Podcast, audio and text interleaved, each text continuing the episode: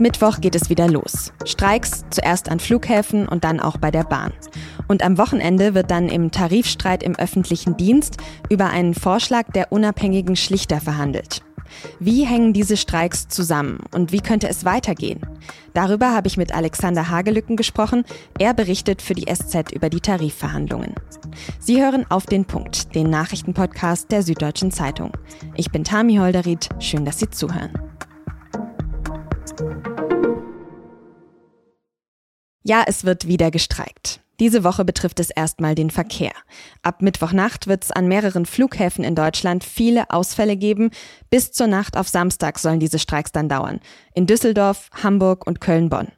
Verdi hat dazu die Beschäftigten im Luftsicherheitsbereich, in der Fluggastkontrolle, der Personal- und Warenkontrolle und in den Servicebereichen der drei Flughäfen aufgerufen.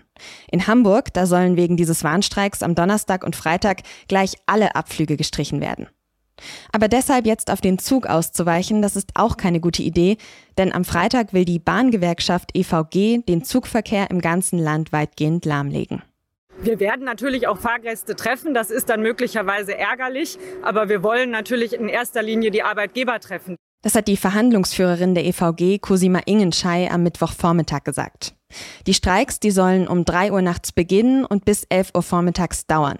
Ab Freitagmittag soll der Betrieb dann zwar wieder laufen, aber dann wahrscheinlich mit Einschränkungen und Verzögerungen. Streiken sollen alle Gewerkschaftsmitglieder bei der Deutschen Bahn und in 50 anderen Bus- und Bahnunternehmen, wo derzeit verhandelt wird. Verhandlungsführerin Ingen Schei hat gesagt, man streike jetzt, um die Arbeitgeber dazu zu bewegen, uns vernünftige Angebote für die nächsten Verhandlungen mitzubringen. Sollte das nicht der Fall sein, müssen wir natürlich über massivere Streiks nachdenken. Soweit also zu den geplanten Streiks diese Woche.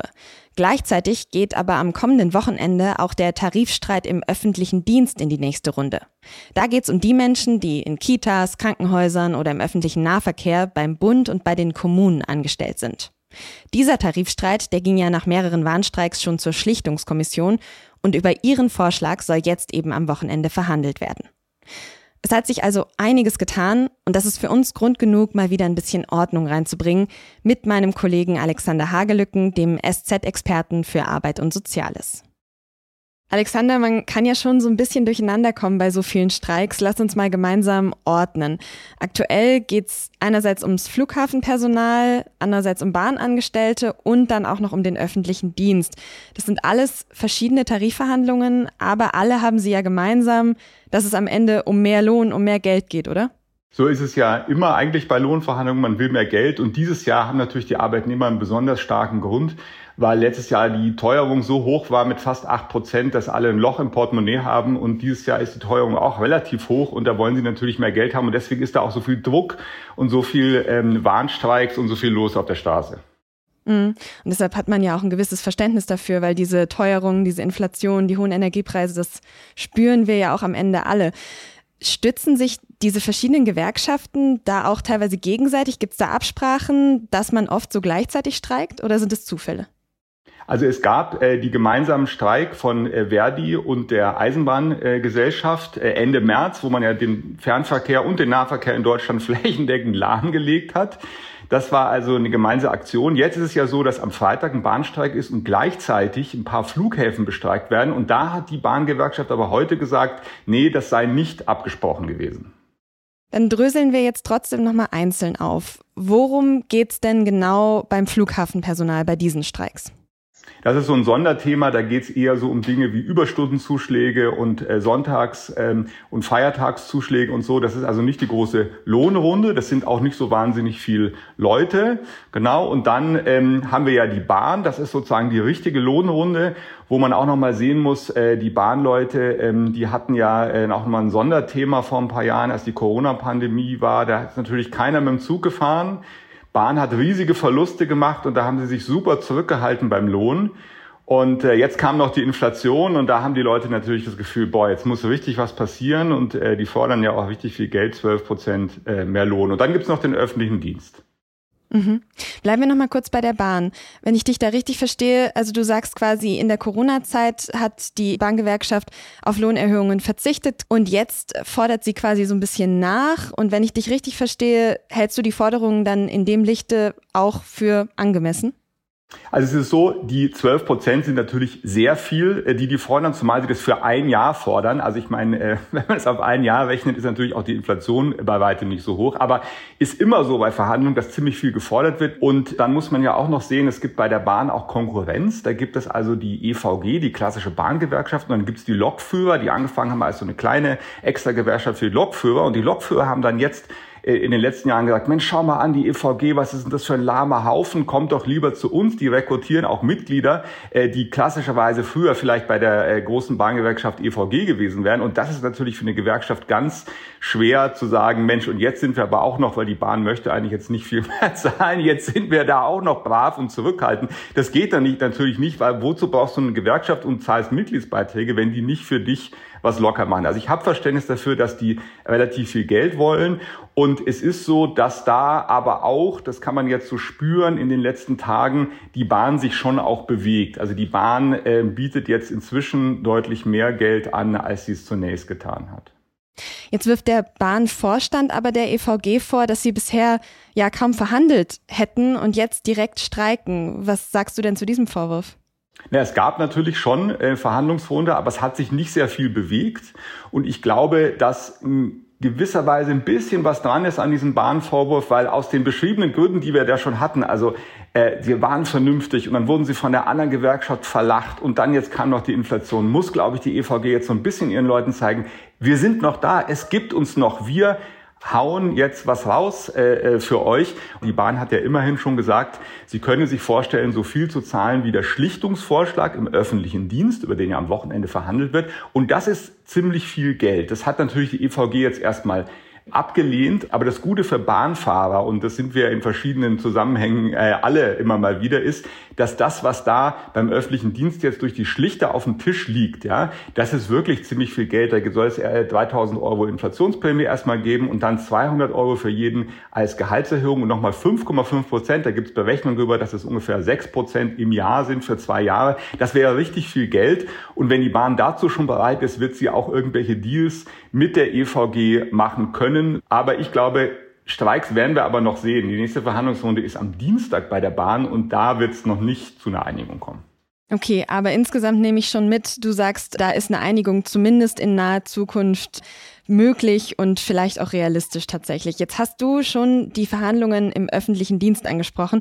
Vielleicht müssen wir noch einmal kurz aufdröseln, wie jetzt diese Verhandlungen bei der Bahn und die im öffentlichen Dienst zusammenhängen und nochmal einmal ganz kurz erklären. Also es gab diesen Schlichterspruch bei den Tarifverhandlungen im, im, öffentlichen Dienst und die Bahn hat jetzt quasi vorgeschlagen, ja, man könnte sich ja in den eigenen Verhandlungen daran orientieren quasi. So kann man sagen. Also erstmal, wenn man das aufdröselt, ganz einfach ist, sind zwei total getrennte Sachen. Hier auf der einen Seite haben wir die Bahn, die Leute, die bei der Deutschen Bahn und bei diesen Bahnbetrieben, den kleinen und so arbeiten. Eine Sache, da verhandelt die EVG. Ähm, und dann gibt es den öffentlichen Dienst, 2,5 Millionen Leute bei Bund und Kommunen. Und da verhandelt vor allem Verdi zusammen mit dem Beamtenbund, mit denen eben mit der Bundesregierung und den Kommunen. Da gibt es jetzt einen Schlichtungsvorschlag von einer unabhängigen Kommission. Und der muss aber jetzt natürlich angenommen werden. Der wird am Wochenende noch verhandelt. Und es ist schon öfter in der Vergangenheit passiert, dass dieser Schlichterspruch abgelehnt wurde. In der Vergangenheit haben die Gewerkschaften den meistens abgelehnt und dann zum Beispiel eine Abstimmung unter den Mitgliedern gemacht und unbefristete Streiks ausgerufen. Und das Interessante ist aber diesmal, dass eher die Arbeitgeber ein Problem haben mit diesem ähm, äh, Schlichterspruch, also mit dem Geld, was da gefordert wird, weil es da um sehr viel Geld geht. Und der Punkt ist, die Bundesregierung hat Geld. Die Innenministerin Nancy Faeser hat auch sofort gesagt, klingt okay, aber die Kommunen, ja, haben teilweise, also die Städte, die haben teilweise eben nicht sehr viel Geld. Da ist also Klassiker ist, dass die Verhandlungsführerin der Kommunen ist die Bürgermeisterin der hochverschuldeten Stadt Gelsenkirchen, ja, wo jeder Bürger äh, mehrere tausend Euro Schulden statistisch pro Kopf hat und die sagen natürlich um Gottes Willen. Das heißt, es ist da auch sehr unterschiedlich zwischen den Kommunen. Äh, eine reiche Stadt wie jetzt zum Beispiel München im Vergleich eben zu einer verschuldeten Stadt wie Gelsenkirchen und die muss man irgendwie auf einen Nenner bringen in diesen Total. Verhandlungen jetzt. Die noch. müssen ja hm. alle bezahlen. Also was erwartest du dir denn jetzt dann von diesem Schlichterspruch und vom Wochenende vor allem, wo eben über diesen Schlichterspruch jetzt nochmal beraten werden soll?